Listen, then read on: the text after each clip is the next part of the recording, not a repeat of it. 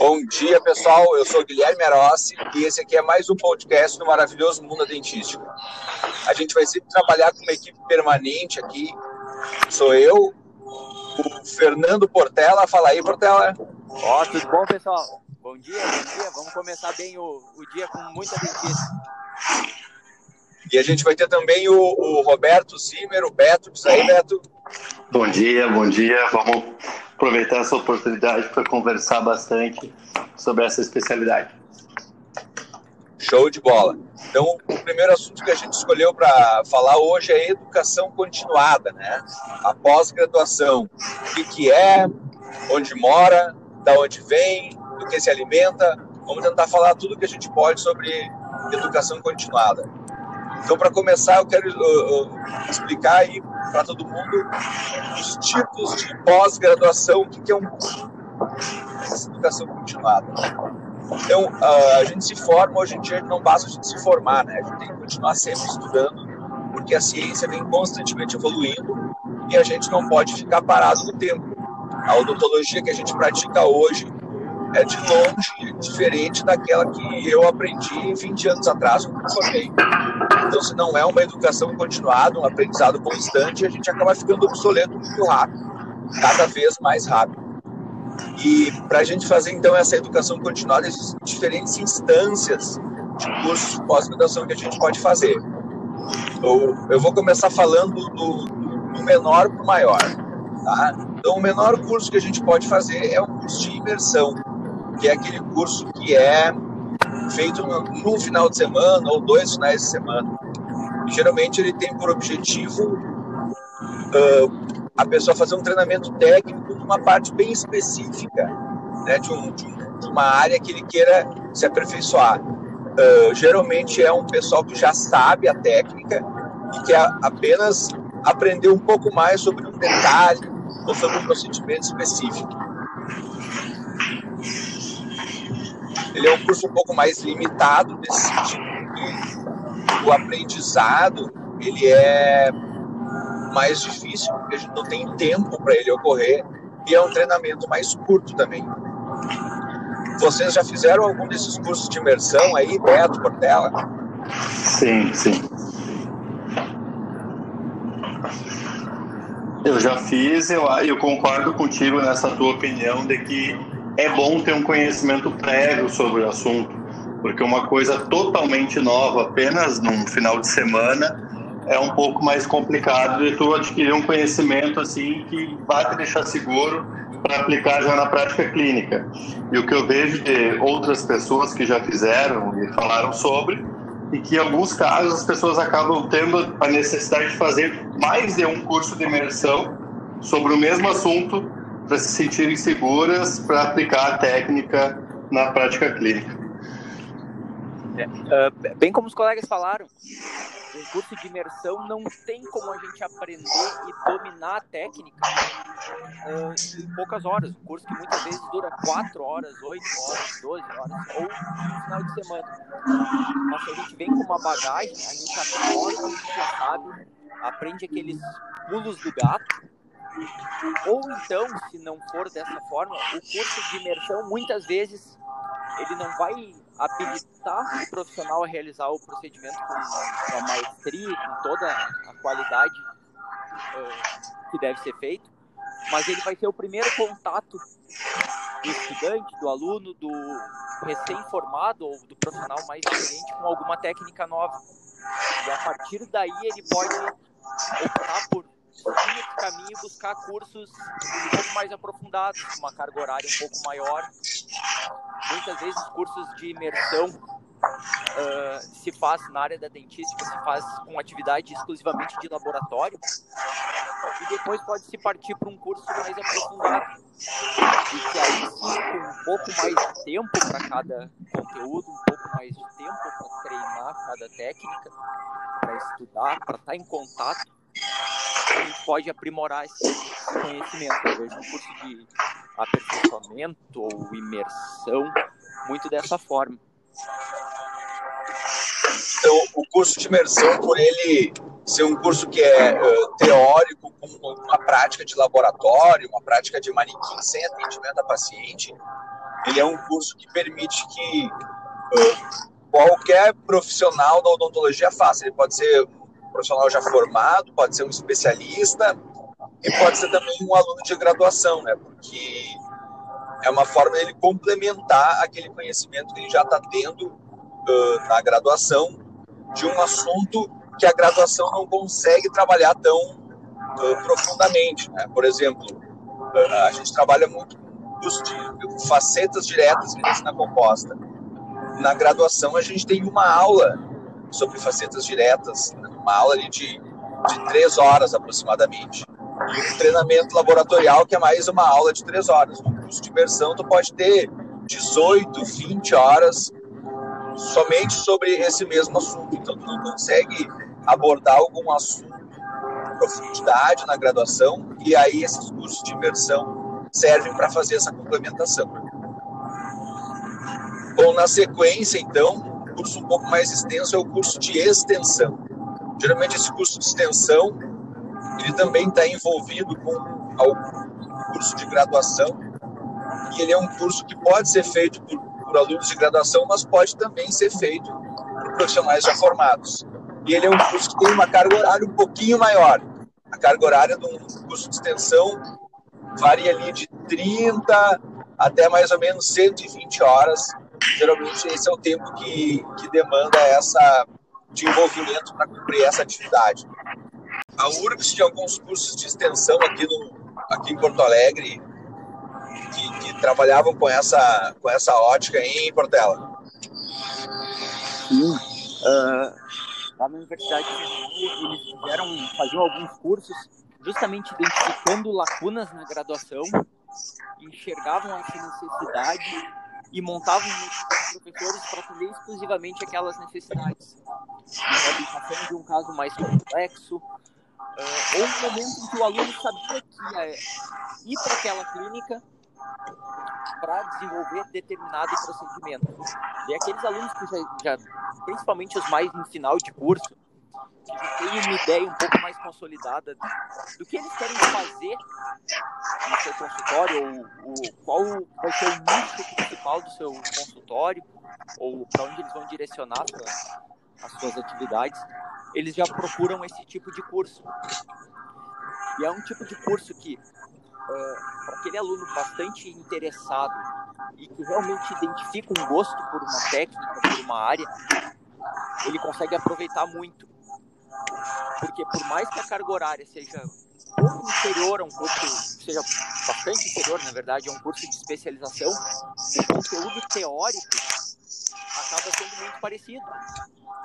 E, obviamente, uma prática clínica um pouco mais curta, um tempo reduzido, mas que a, a, gente sabe que a gente acaba, de formas, atendendo aqueles casos que vão mais para a área que a gente domina, e um curso de extensão feito durante a graduação, depois o profissional for bastante dedicado e procurar determinado tipo de procedimento no consultório, se voltar para ele, ele consegue, em curto espaço de tempo, já estar tá atendendo casos bastante complexos. Alguém de vocês já teve experiência em cursar um curso de extensão? Eu fiz, não, eu nunca não, fiz um curso não de extensão. Não foi um curso de extensão. Era um curso de extensão, mas ele não tinha teoria. Era exclusivamente de prática. E ele era voltado para a área de endo. Então foi durante um semestre inteiro, um turno da semana, só realizando tratamentos endodônticos. E posso afirmar que essa prática um pouco mais voltada ajuda bastante. E esses cursos têm um papel bastante importante nesse, nesse momento em que, na graduação, por exigências do MEC, praticamente todas as clínicas de um curso de odontologia são clínicas integradas, em que o aluno desempenha todas as especialidades no mesmo, uh, no mesmo ambiente. E às vezes falta um pouquinho de especificidade de algumas áreas. Então, até isso, um curso de extensão é muito, muito proveitoso para permitir essa prática exclusivamente de uma, de uma das especialidades, quando o aluno já identificou algo que ele gosta e, e quer investir já nessa área. Um outro curso que a gente tem na, na, na, ordem de carga horária é o curso de aperfeiçoamento. É um curso de aperfeiçoamento, é um curso que tem mais de 140, 150 horas aula, e ele é um curso que, apesar de, de ele acontecer na forma de módulos, né, que geralmente também são finais de semana, ou quinta, sexta e sábado, e são cursos mais longos, né? eles duram ali cerca de oito meses, dez meses, e eles são como se fosse uma mini especialização. Ali tu tem um treinamento teórico, tu tem um treinamento laboratorial e tem um atendimento a pacientes também voltados para a especialidade que tu escolheu fazer o curso do, aperfeiçoamento. E ele é um curso que só pode ser feito por dentistas já formados. Né? O aluno de graduação não pode fazer um aperfeiçoamento porque ele está uh, trabalhando em pacientes fora do seu ambiente de graduação. Né? A gente sabe que o aluno de graduação só pode atender pacientes sob a tutela dos professores da sua graduação, do seu curso de graduação específico. Fora dali, eles estão fazendo exercício ilegal da profissão, que uh, juridicamente quem responde pelo atendimento do aluno de graduação é o professor de graduação.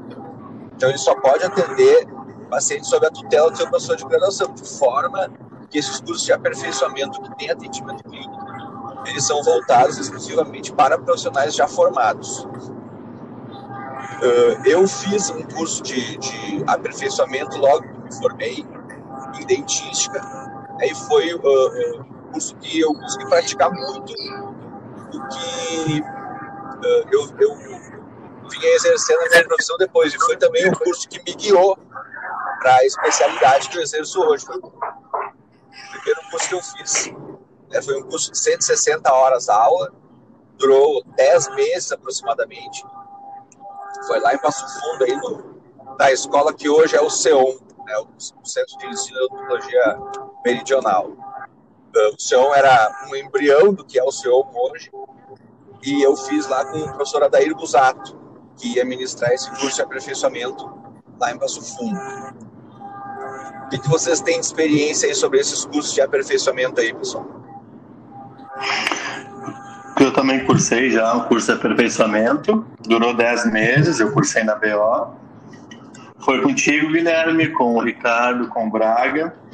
Eh, era sobre dentística, eh, foi um curso que fez gostar ainda mais da dentística. Eh, eu pude atender bastante, resolver bastante caso, e depois da conclusão desse, desse curso de aperfeiçoamento, que é aí que eu decidi que eu ia fazer especialização, mas aí sobre ela a gente fala um pouco depois. Uh, eu, eu não tenho experiência uh, em ter cursado aperfeiçoamento, e eu tenho, de fato, eu estou bem curioso para ver o que, que o professor Guilherme vai falar sobre, sobre especialização.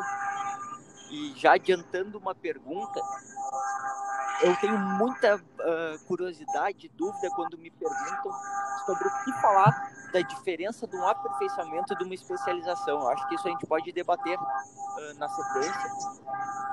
Eu acho, uma, eu acho que essa dúvida talvez seja uma das principais do nosso ouvinte.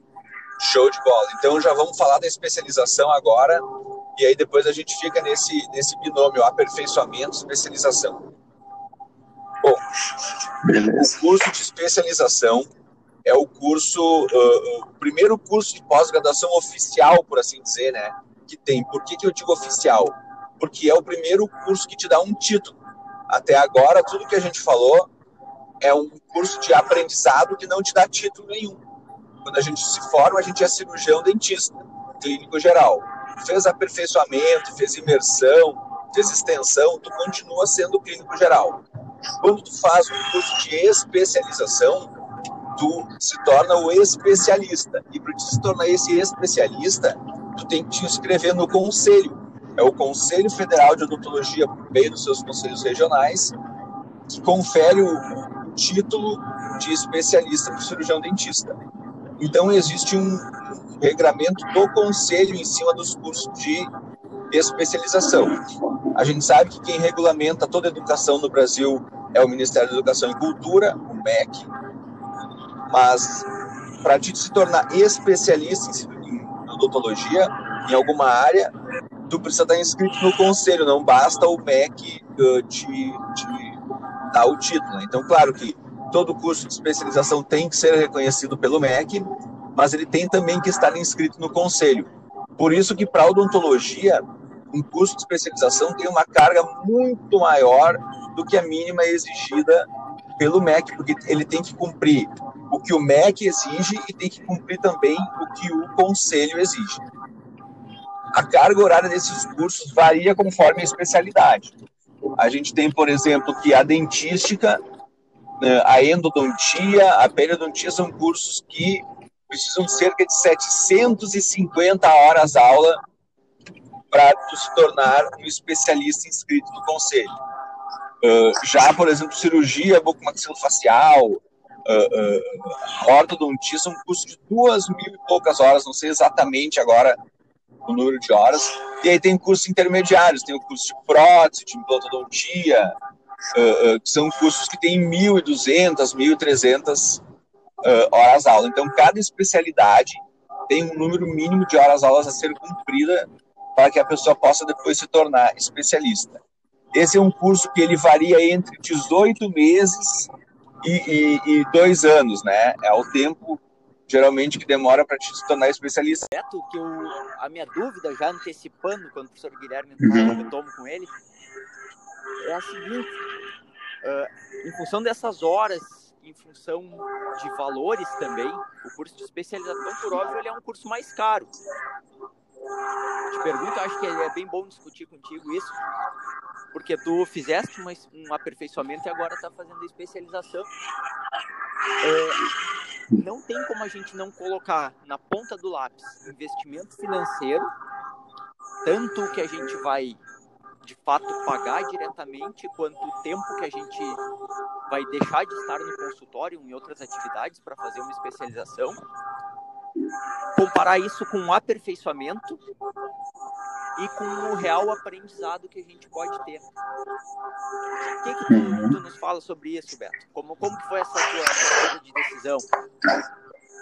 Tá. O curso de aperfeiçoamento ele é um pouco menos aprofundado do que o curso de especialização. Então, os conceitos teóricos eles precisam ser um pouco mais breves para dar vencimento aí nesse curso em torno de 10 meses. Por exemplo, o meu aperfeiçoamento tem 10 meses e a minha especialização vai ter agora 18 meses. Então, a carga teórica tem que ser um pouco mais reduzida no aperfeiçoamento. Já na, na especialização, uh, esse conteúdo teórico é muito mais aprofundado, muito mais discutido, e também, principalmente, uh, muito mais prática clínica. Então, vai também do, do interesse da pessoa se achando que há necessidade de maior tempo de atendimento, é, a questão do investimento, sim, a especialização é um investimento maior, mas também ela terá o título. Muitas vezes a pessoa tem interesse também em ter o título de especialista. É, acho que esses dois pontos que tu falaste são bem, bem importantes. Né? Na especialização, o tempo de atendimento certamente é maior. Sim. E tem pessoas que querem mais tempo o professor do seu lado, né? Para praticar um pouco mais. É o mesmo caso do, da graduação. Quando a gente está na graduação, às vezes não tem tempo suficiente para chegar vários casos diferentes, para a gente poder treinar várias situações clínicas, porque sempre que a gente sabe, cada caso tem suas peculiaridades. Então, o curso de especialização ele vai te dar um pouco mais de vivência clínica, um pouco mais de experiência e, consequentemente, tu vai ter contato com casos um pouco mais diferentes e mais experiência clínica. Sim, e, e, um, e esse tempo de, de treinamento sob supervisão, né? Que acho que isso é bem Sim. importante. E isso que muitos, muitas vezes a gente procura. Uh, e a questão do título, que de fato é importante. Acho que no nosso próximo episódio a gente pode falar sobre mestrado e doutorado e o porquê as pessoas falam sobre isso, né, Beto? Faz, uhum. fazem mestrado e doutorado muitas vezes é buscando uma vaga de docente. E às vezes se atrela essa vaga ao curso de especialização. Então, às vezes, a formalidade do título é algo que, que motiva também o aluno. Sim. E às vezes até para concurso também, tem concursos que contam muito, e tu ter o título pode ser um diferencial. Isso aí. Muito bom nosso papo, Beto. Acho que a gente vai repetir mais vezes o maravilhoso mundo da dentística no formato podcast para tentar ajudar o pessoal que está que tá vindo aí tomar suas decisões, aprender um pouco mais, conversar, descontrair e conhecer pessoas, porque a gente vai trazer alguns convidados aqui. tá certo. Eu acho que é bem interessante. A gente cria um canal para debater vários assuntos que às vezes uh, não é de conhecimento de todos, às vezes é uma dúvida que alguém tem e a gente discutindo aqui já, já consegue esclarecer muita coisa e também, sim, também conhecer muitas outras pessoas e vários outros assuntos aí para a gente debater. Então tá, Betinho. Bom dia. Feito. Até o próximo. Beleza, um abraço. Até